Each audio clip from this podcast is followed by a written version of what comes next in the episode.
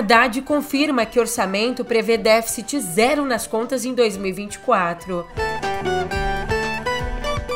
Também por aqui um novo ministério no governo.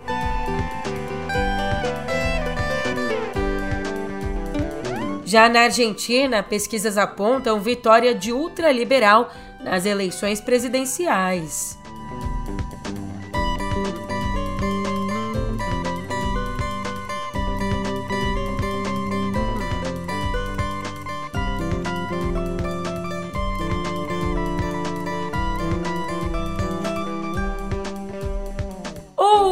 Ótimo dia, uma ótima tarde, uma ótima noite para você. Eu sou a Julia Keck e vem cá, como é que você tá, hein? Nessa quarta, dia 30, eu vou agilizar aqui na abertura porque hoje o podcast tá igual orçamento. Não tem tempo nem de sobra, nem faltando. Vai ter que ter a duração certinha, o tempo certo que ele tiver no pé do ouvido. Música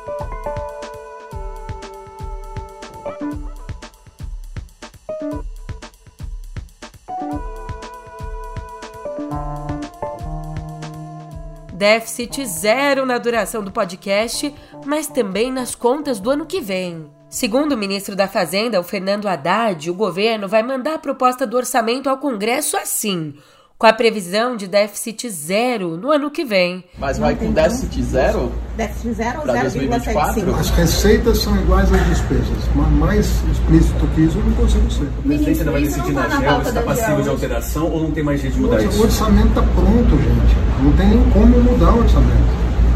Okay. O orçamento está pronto para o dia 31 mas a decisão enfrenta oposição. Questionado sobre a pressão para não zerar o déficit no próximo ano, o Haddad sorriu e afirmou: tem fogo amigo. O ministro também disse que o orçamento do ano que vem vai incluir mais medidas para aumentar a arrecadação. Presta atenção nesse ponto aqui. Além, é claro, das medidas que já foram anunciadas nessa semana. E o detalhamento de despesas e receitas tem que ser entregue até amanhã.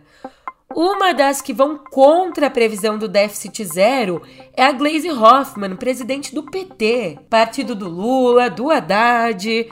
Mesmo assim, ela defende a revisão da meta. Defende a revisão porque considera que o déficit zero exige, em um quadro de frustração de receitas, forte contingenciamento, comprometendo investimentos e recursos.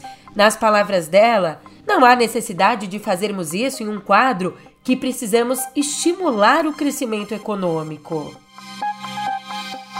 Mas quem faz uma observação, um recorte, um olhar político interessante sobre esse assunto é o Silvio Cassione, que é analista de política. Na visão dele, aumentar impostos não chega a ser impossível, mas certamente é difícil.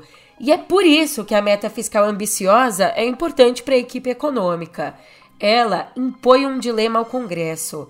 Sem mais receitas, os gastos vão ter que ser cortados.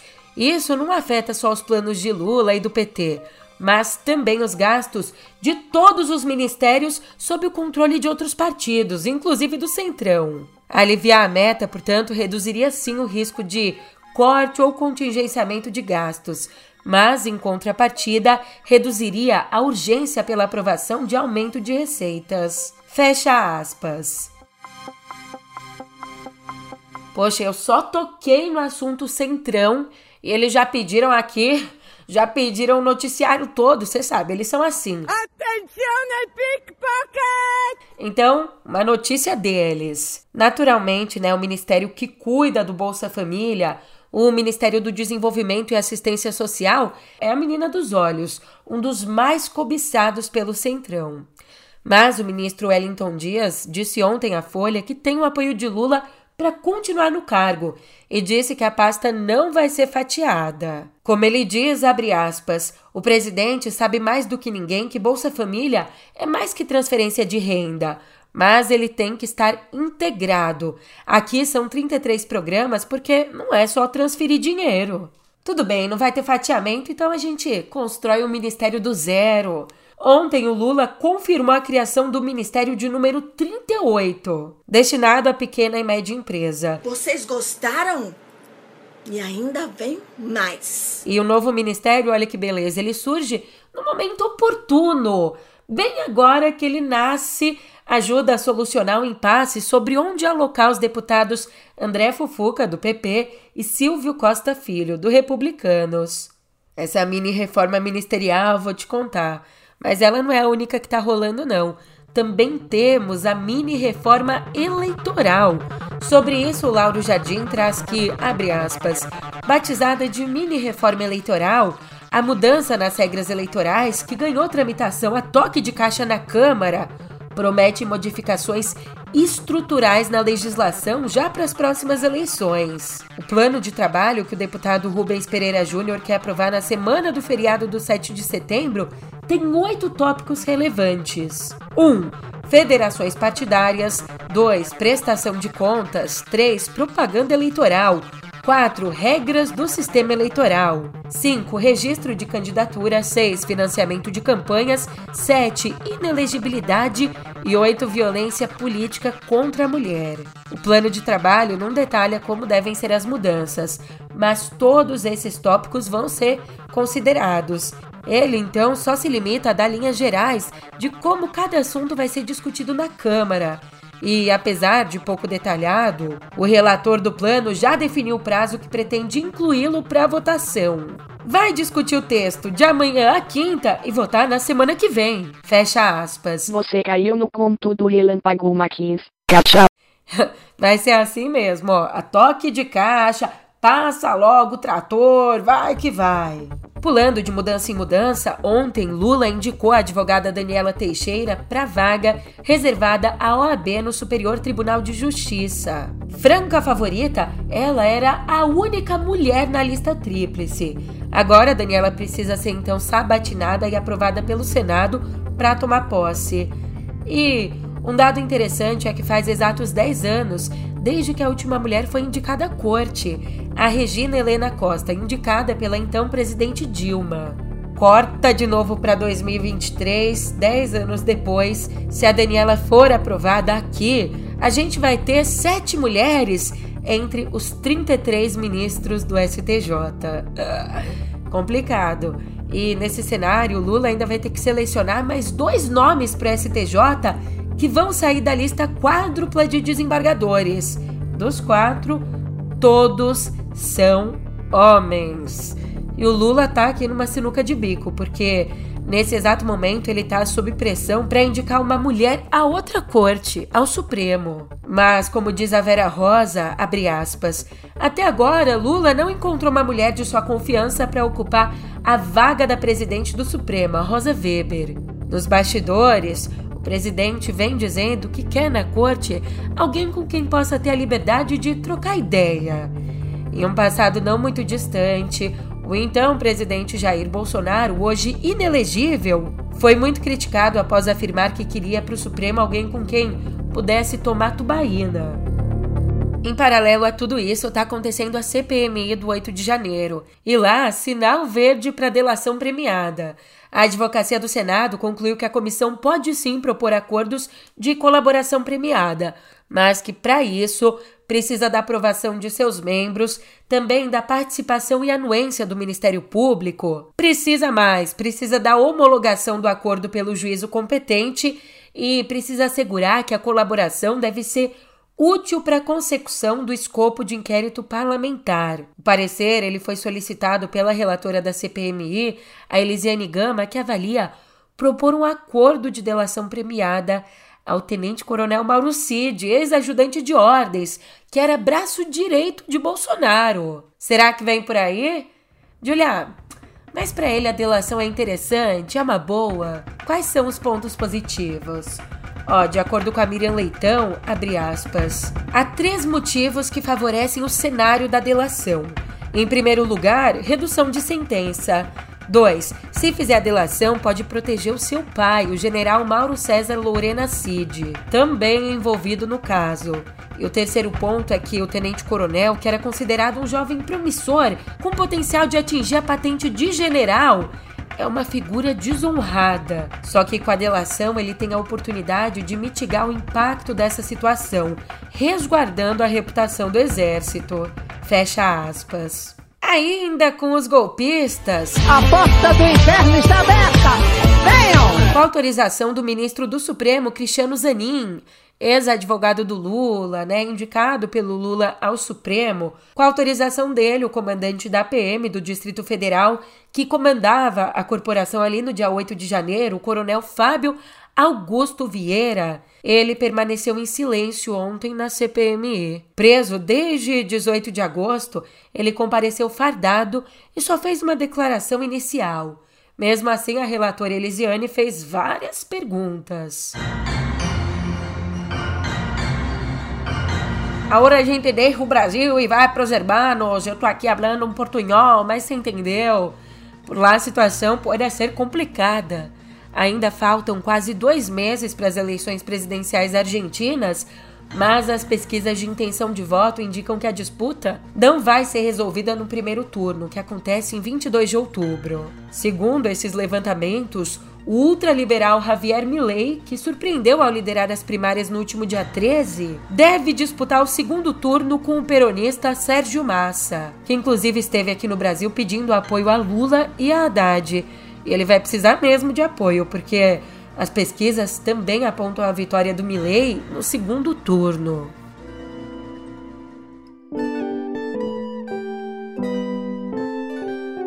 Notícia sobre o apagão. O apagão que no meio do mês, lá no dia 15, deixou 29 milhões de casas sem eletricidade em 26 estados, incluindo aqui o Distrito Federal.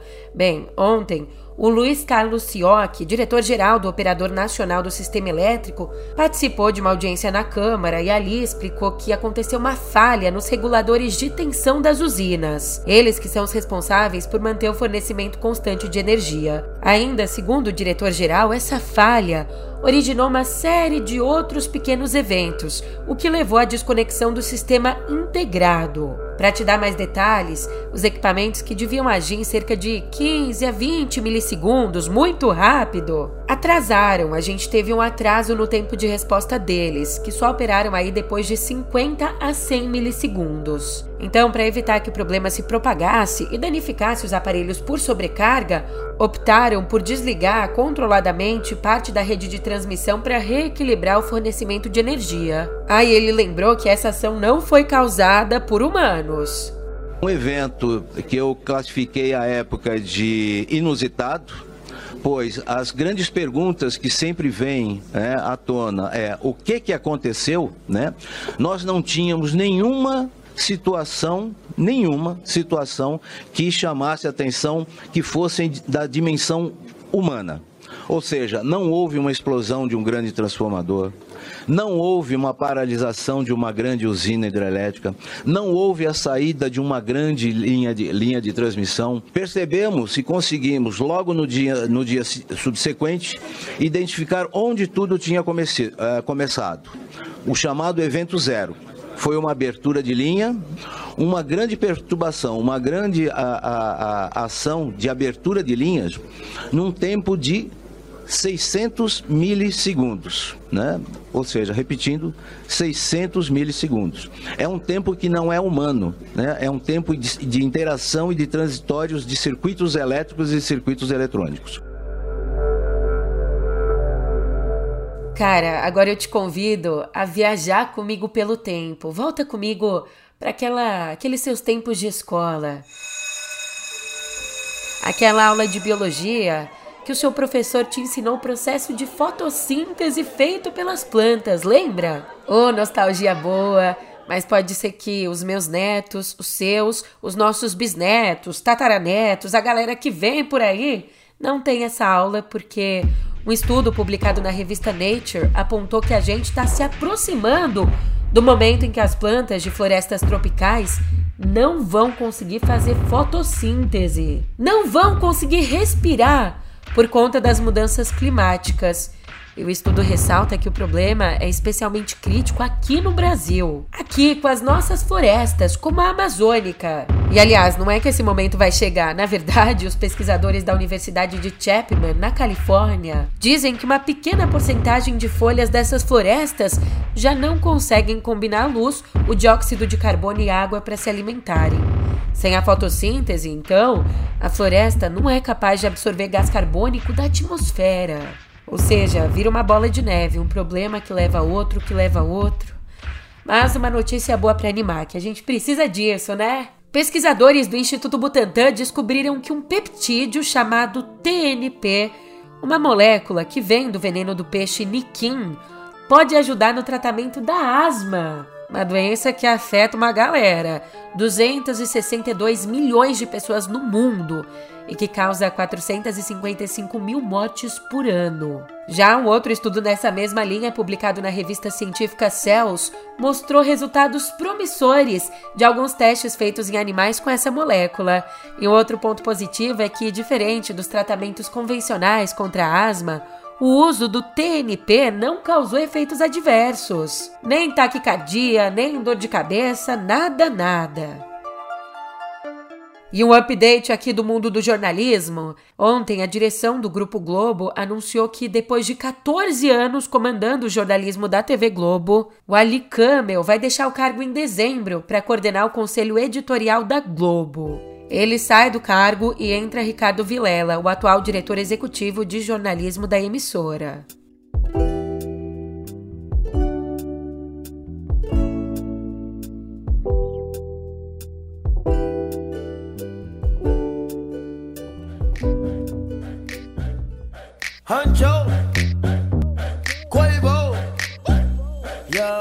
Cara do gol, há quatro dias de começar, o The Town teve ontem uma outra mudança no line-up.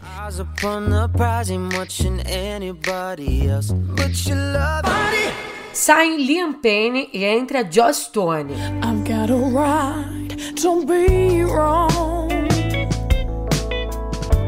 É, o festival anunciou que a cantora inglesa vai substituir o ex One Direction porque ele cancelou não só esse show, mas todas as apresentações na América Latina por conta de uma infecção renal.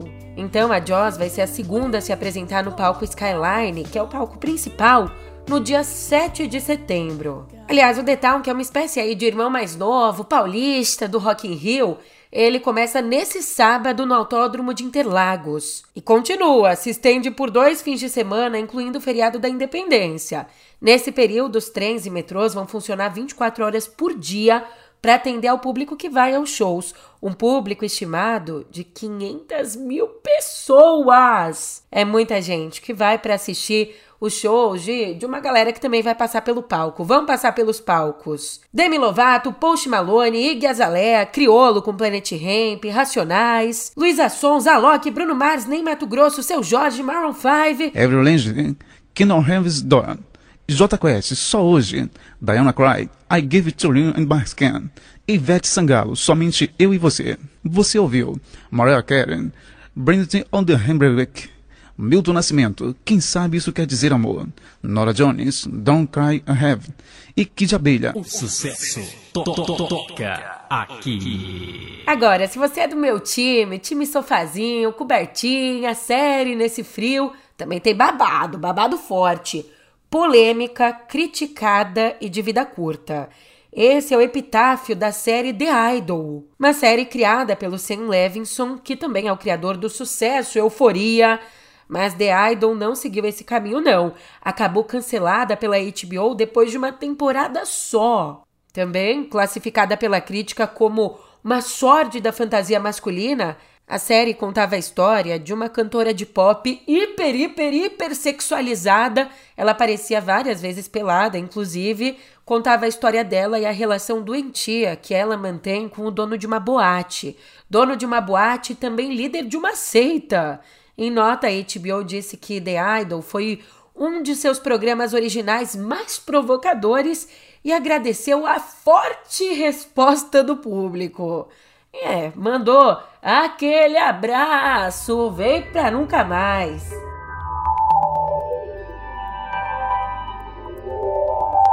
Doze de setembro, a Apple anunciou que o próximo evento dela na sede da companhia, ali na Califórnia, vai acontecer já já, dia 12 de setembro. E a expectativa é que lá sejam revelados os novos iPhones. Entre os possíveis lançamentos estão o iPhone 15 Pro e o 15 Pro Max, os mais caros da linha, que eu não vou nem pensar em comprar. Já o iPhone 15 e o 15 Plus, que eu também não vou comprar, serão os mais baratos, como né, nas gerações anteriores. E segundo a Bloomberg, os modelos provam ter acabamento em titânio, bordas mais finas ao redor da tela e vão ser os primeiros com o novo processador A17. Outra novidade é que todos os modelos vão ter entrada USB-C por determinação da União Europeia. Essa é aquela entrada convencional USB, sabe? Agora vai ser nesse formato. E ali a Apple também pode apresentar novas versões dos fones sem fio, os AirPods, e do relógio da Apple, o Apple Watch. O evento online acontece às duas da tarde, duas da tarde do dia 12. Outro assunto que chama a nossa atenção aqui em Cotidiano Digital, sempre vem e volta, é a inteligência artificial. Só que acontece que, com o desenvolvimento de novas ferramentas, o aperfeiçoamento das imagens deepfake, aquelas geradas por inteligência artificial, preocupa. Então, para lidar com isso, o Google está testando uma marca d'água digital para detectar e sinalizar as imagens feitas por inteligência artificial. Como isso, Julia? Desenvolvido pela DeepMind, que é o braço de inteligência artificial do Google, a tecnologia SynthID vai identificar as imagens geradas por máquinas. E para de fato fazer isso, o SynthID incorpora alterações em pixels individuais nas imagens, de modo que as marcas d'água sejam invisíveis ao olho humano, mas detectáveis por computadores. E vale lembrar que a Google foi uma das sete empresas que assinou um acordo voluntário nos Estados Unidos para garantir o desenvolvimento e o uso seguro de inteligência artificial. O que inclui, é claro, garantir que as pessoas sejam capazes de diferenciar, conseguir detectar as imagens feitas por computador por meio das marcas d'água. E eu mesma já deixei minha marca por aqui hoje, então agora eu vou nessa. Obrigada pela companhia e o nosso encontro já tá marcado amanhã. Até lá!